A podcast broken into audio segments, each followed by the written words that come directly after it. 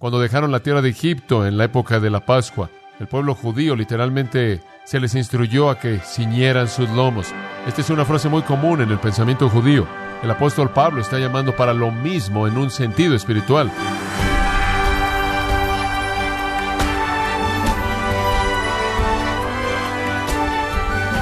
Celebrando 50 años del ministerio de John MacArthur, su amigo Miguel Contreras le da la bienvenida a otra edición de Gracia a vosotros.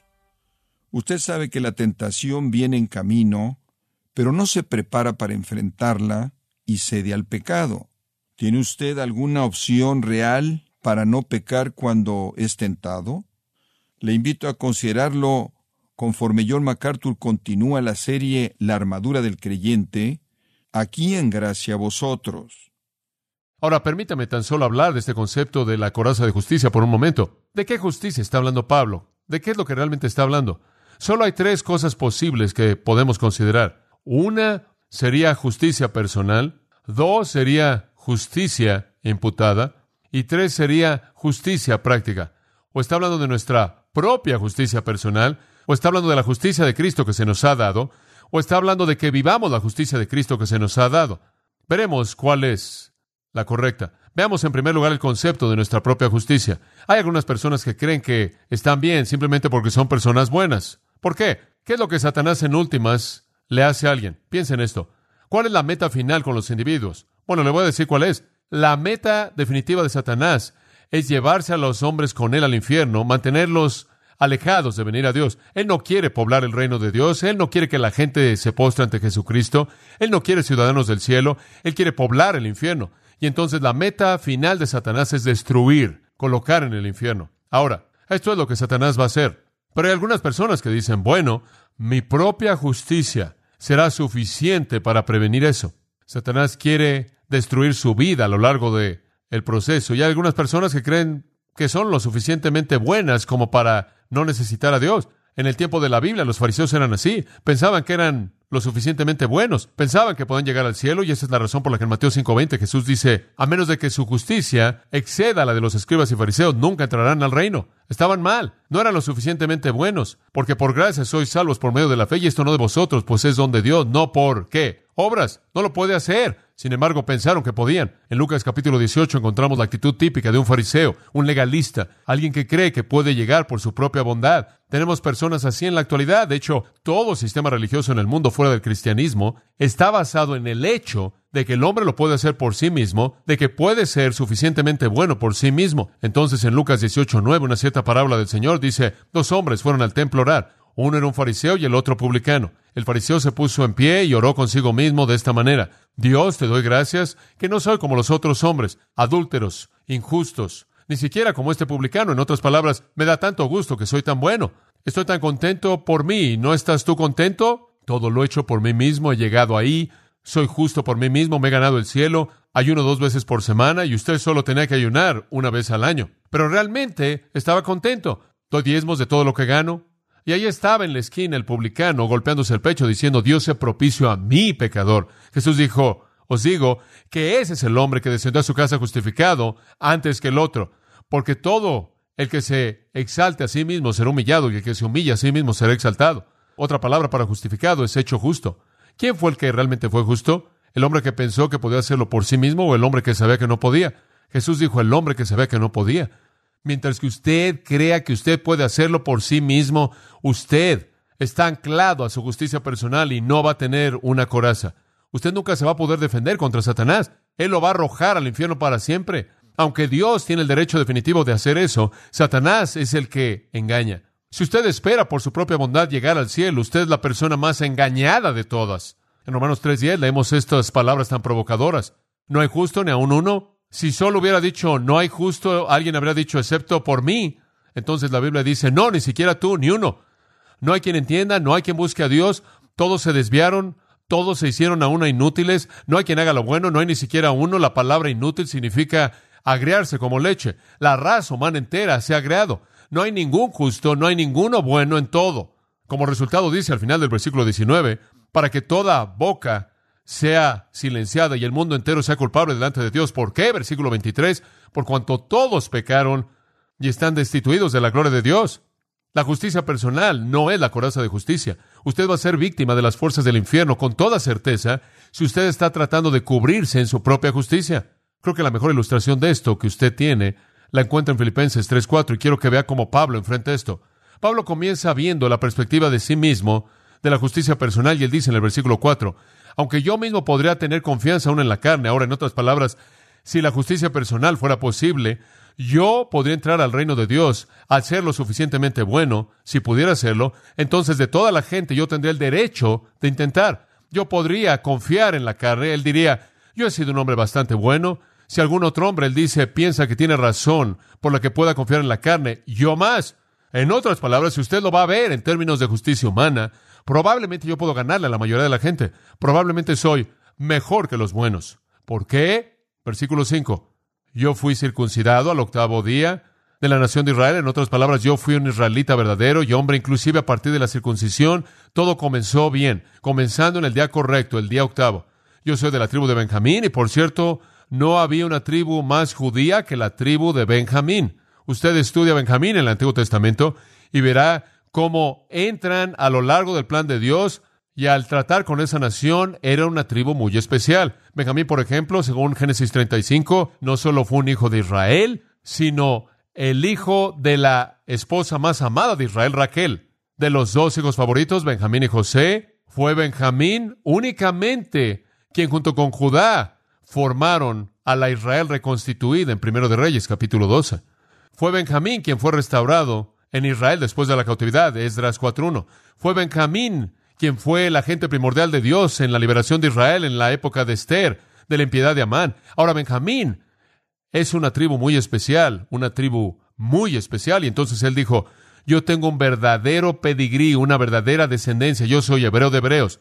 Si ustedes jamás han visto un judío, yo soy uno. Él dice, en cuanto a la ley, yo soy un fariseo.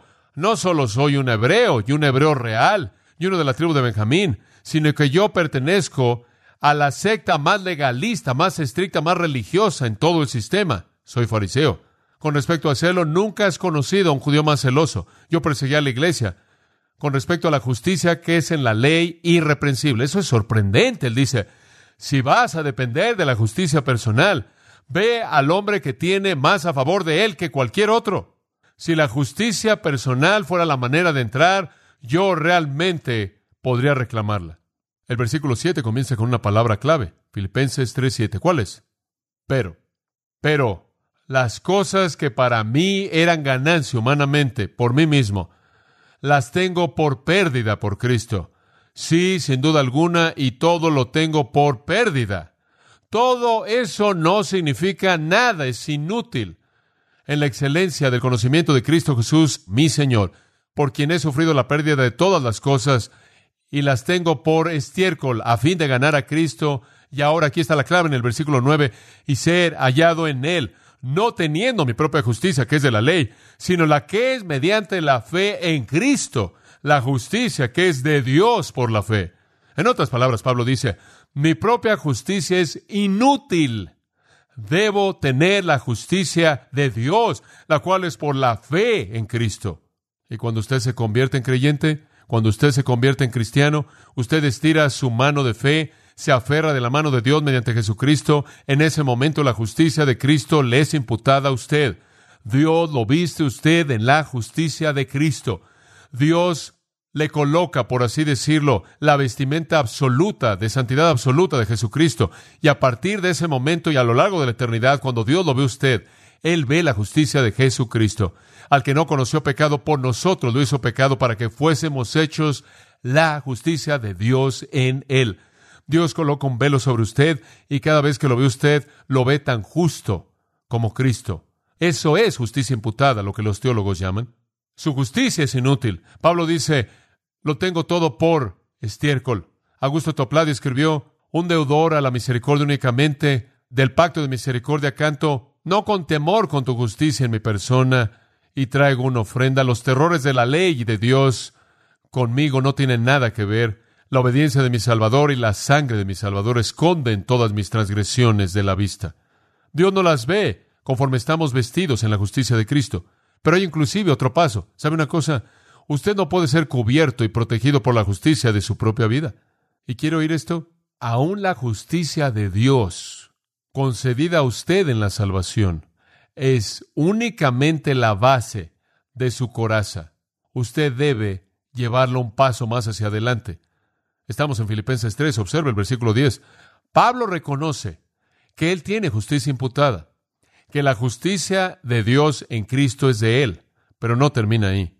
Él después dice esto, a fin de conocerle, es una cláusula de propósito para que pueda conocerle el poder de su resurrección, la comunión de sus padecimientos, siendo conformado a su muerte, versículo 12, no que lo haya alcanzado ya ni que ya sea perfecto, sino que prosigo, versículo 13.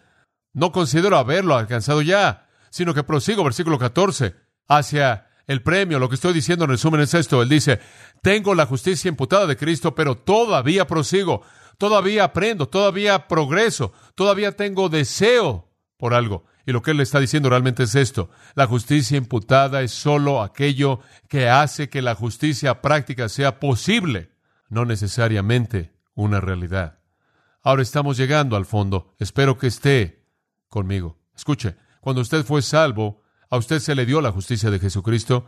Esa justicia lo va a cubrir por toda la eternidad. Pero para que usted viva el tipo de vida que gana la batalla sobre Satanás, debe aplicar principios justos disponibles para usted en esta justicia al asunto de su vida diaria. Hay cristianos, como usted sabe, que creen que porque tienen la justicia imputada de Cristo, no importa lo que hacen. Nunca olvidaré oyendo a mi padre contar una historia de un hombre que estuvo en el ministerio y él estuvo con él en una ocasión, y él dijo una cadena de vulgaridades.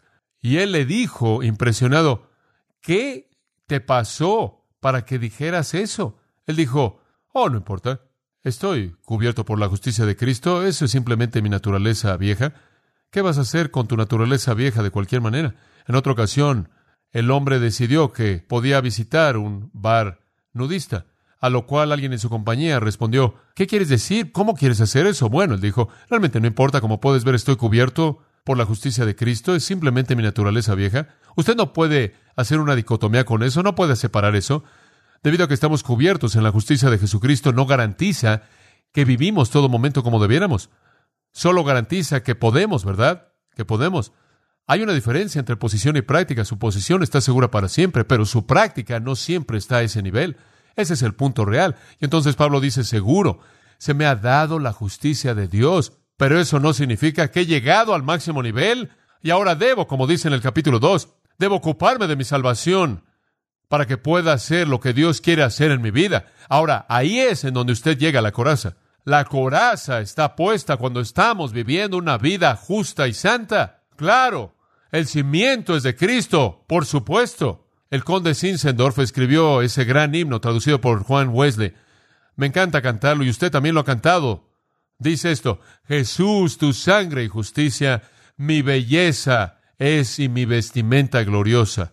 En medio de mundos flameantes, así vestido, con gozo levanto mi cabeza, con valentía estaré en ese gran día de pie, porque ¿quién va a acusarme? completamente absuelto de pecado y de temor, de culpabilidad y vergüenza. Oh, que los muertos ahora oigan tu voz y que se regocijen los que han sido expulsados. Su belleza es esta, su vestimenta gloriosa, Jesús, tu sangre y justicia. Tiene razón. El estándar es su justicia, lo que nos cubre es su justicia. La justicia de Cristo nos es imputada, Romanos 3 sigue hablando de que ninguno es justo, ninguno es justo, ninguno es justo. Y el versículo 22 dice, pero la justicia de Cristo nos es dada. La perfección de Cristo se vuelve nuestra y nuestra posición delante de Dios es perfecta. Nunca podemos alcanzar el estándar de justicia de Dios por nosotros y entonces viene como un regalo de Jesucristo y este es un pensamiento fantástico. Pero no es justicia imputada en la que se está concentrando Pablo aquí, no es el pensamiento primordial aquí, es lo que los antiguos puritanos solían llamar justicia impartida. Tiene que usarla. Usted puede vivir una vida justa. Es cuestión de decisiones diarias momento a momento. La justicia práctica se viste de la armadura. Pablo está diciendo, oh, cuánto quiero eso, Filipenses 3:10, oh, quiero ver eso, quiero alcanzar el premio y el premio es la semejanza a Cristo, quiero, escucha esto, que la justicia práctica esté al mismo nivel de mi justicia posicional. La vida santa es la coraza, amados. ¿Sabe lo que yo creo? Yo creo que en algún punto a lo largo de este proceso es una verdad olvidada en la iglesia. ¿Sabe cuál es el problema de fondo? Si usted no vive una vida santa, usted pierde. Dice usted, bueno, ¿qué es lo que pierdes? Número uno, usted va a perder su gozo. Le prometo eso. Si usted no vive una vida justa, Dios retiene de usted su bendición. Primera de Juan dice, estas cosas os he escrito para que vuestro gozo sea completo o sea cumplido. Pero la idea es que están escritas para que al obedecerlas su gozo sea completo. Si no hay obediencia, no hay gozo. Le voy a decir una cosa, la razón por la que los cristianos con tanta frecuencia están tristes y la razón por la que tienen tristeza en sus vidas no es porque necesitan consejería psicológica, porque tienen algún tipo de problema de relaciones, es simplemente una falta de santidad personal. Realmente creo que este es el problema de fondo. Y la iglesia en la actualidad ha ignorado esto. Ya hemos sustituido programas, seminarios, consejería. Escuche, si tiene problemas en su vida, el primer lugar en el que usted tiene que fijarse es su propia santidad. Si usted tiene problemas en su matrimonio, ese es el primer lugar en el que tiene que fijarse. Y le voy a garantizar en este momento, si usted no está viviendo una vida santa, va a tener problemas, porque Dios retiene su bendición. David lo sabía. Cuando David estuvo en pecado y él dijo al Señor, restárame el gozo de tu salvación. Tengo mi salvación, nada más que perdí el gozo. Simplemente he perdido el gozo. Y es cuestión de una vida justa. Y lo veo en el cristianismo. Estamos corriendo por todos lados con una armadura de papel. ¿Sabe una cosa? Cuando usted va al restaurante y usted tiene niños pequeños y vienen y se colocan eso alrededor del cuello, veo eso como la coraza del cristiano moderno. Absolutamente inútil. Está hecha de un sistema o de un método, un programa. Y sabe una cosa, mi vida está teniendo problemas, nuestra familia está teniendo problemas. Bueno, lo que necesita es unas 10 o 12 sesiones con un consejero. Y entonces se ponen la coraza de papel. Eso no es lo que necesita. Lo que necesita son unas 10 o 12 horas en la presencia de Dios hasta que usted pueda ver las características impías en su vida para que esté bien con Él. Eso es lo que necesita. Escuche, no necesitamos más programas, no necesitamos más métodos. Lo que necesitamos es santidad en nuestras vidas. Ese es el fondo. Y somos una sociedad que se está ahogando en un mar de inmoralidad, materialismo y humanismo, que nos está ahogando al punto en el que estamos en una posición de víctimas de tal manera que hacemos a un lado de manera fácil el área de santidad personal, inclusive en el nombre de Jesucristo, bajo el escudo de ministerio, sustituimos esto por armadura de papel, programas, técnicas, métodos, lo llamo cosas cristianas, simplemente cosas que no tienen un efecto definitivo en el punto real. Observe su vida. ¿Tiene problemas en su familia? Revise su santidad. ¿Es fiel en leer la palabra de Dios? Su vida de oración es lo que debe ser. Está amando a su familia como debe amarla. Está hablando por Jesucristo de manera valiente en su sociedad y en su cultura en donde esté. Está dándole al Señor lo que debe darle sacrificialmente y encargándose de la administración y el resto de lo que usted tiene. Está viviendo una vida justa en categorías de su vida como la ha bosquejado y como Dios lo ha bosquejado en su palabra. Porque si no es así, ¿por qué esperar que su vida va a estar bien? Si fuera así, entonces Dios no cumpliría con sus propósitos, ¿verdad? Ahí es donde necesitamos ir. Pero sabe una cosa, la gente quiere encontrar una respuesta en el extremo. Prefieren usar una coraza de papel que enfrentar los puntos reales.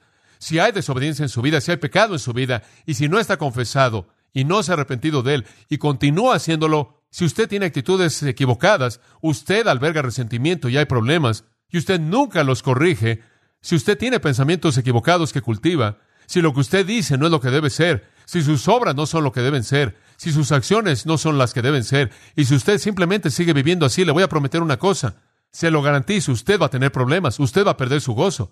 Otra cosa que va a pasar es que usted va a perder su fruto. Usted se va a volver alguien que no es productivo. Usted, por así decirlo, se va a secar como una rama de la vid. Y le voy a dar una tercera cosa. Usted también va a perder su recompensa. Juan dice, mirad por vosotros que no perdáis las cosas que habéis hecho, sino que recibáis vuestro galardón completo. Algunos de ustedes van a disminuir su capacidad para el servicio a Dios a lo largo de la eternidad en el cielo. Y voy a añadir otra cosa. Usted va a traer deshonra a la gloria de Dios. ¿Por qué va a querer vivir así? ¿Acaso usted es tan ingrato con Dios que usted, número uno, va a vivir una vida pecaminosa, una vida injusta y va a perder el gozo que Él le quiere dar? ¿Usted le va a decir no a los regalos de Dios, las bendiciones de Dios? ¿Acaso usted es tan ingrato al potencial de Dios en usted que usted va a vivir una vida injusta y va a decirle no a las cosas que Él quiere producir a través de su vida? ¿Acaso usted le va a decir no a Dios en términos de lo que Él quiere hacer para que usted disfrute a lo largo de toda la eternidad en su reino celestial al restringirse a usted mismo? ¿Acaso usted le va a decir no a Dios, quien busca la gloria en medio de los hombres, al vivir una vida injusta que deshonra su nombre? ¿Se da cuenta de lo necio que es? Todo esto es una afrenta a Él. Dios, por así decirlo, está en la orilla del cielo. Sus manos están llenas de bendición. Esas bendiciones incluyen gozo, producir fruto, recompensas definitivas y gloria para sí mismo. ¿Y acaso usted le va a dar la espalda y va a buscar su propia pecaminosidad? Si usted tiene problemas, son problemas que están relacionados directamente con esa área de su vida. Y le voy a decir una cosa, si las cosas están bien en su vida y si usted es justo delante de Dios, probablemente ni siquiera tiene demasiadas pruebas, porque no hay mucho que refinar. Y entonces Dios presenta con simplicidad su palabra.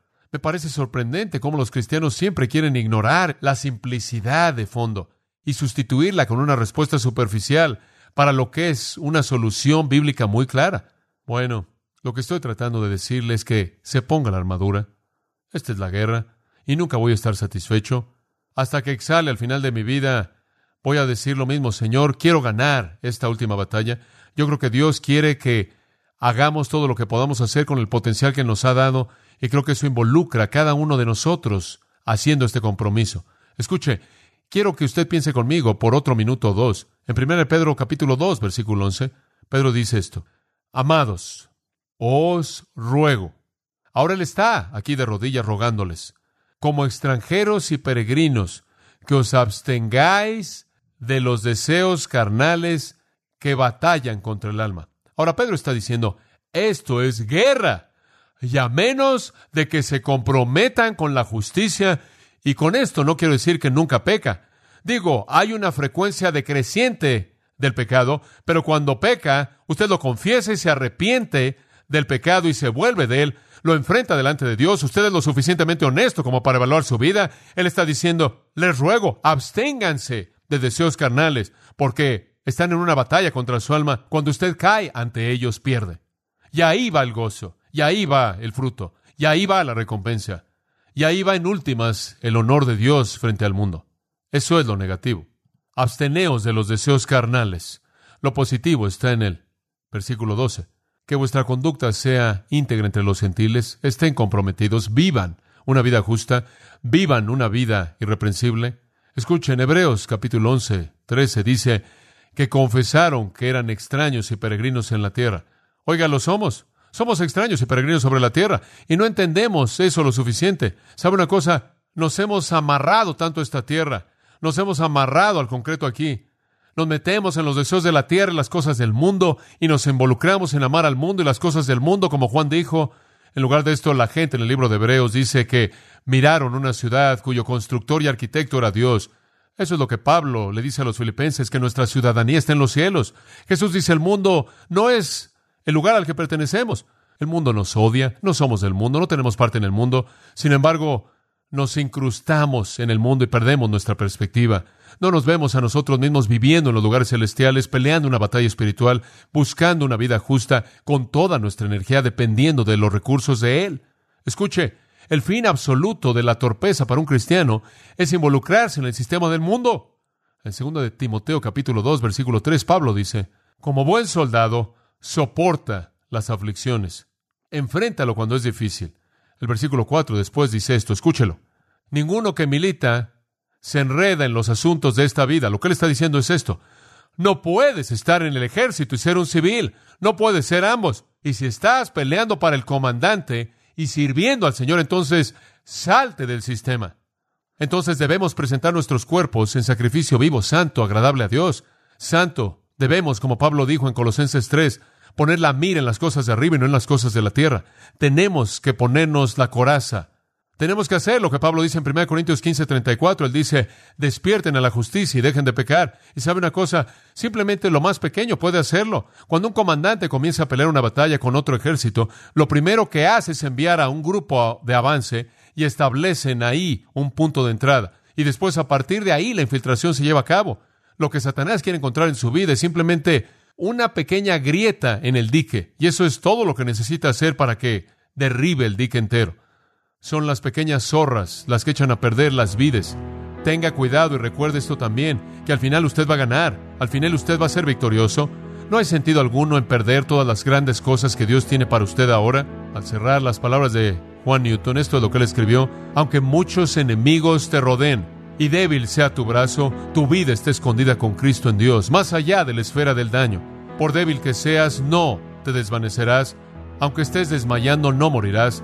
Jesús, la fortaleza de todo santo, te ayudará desde arriba. Aunque no sea percibido por el sentido mortal, la fe lo ve siempre cerca, una guía, una gloria, una defensa. Entonces, ¿qué tienes que temer? Tan cierto como Él venció y triunfó una vez por ti, con esa misma certeza, ustedes que aman su nombre triunfarán en Él también.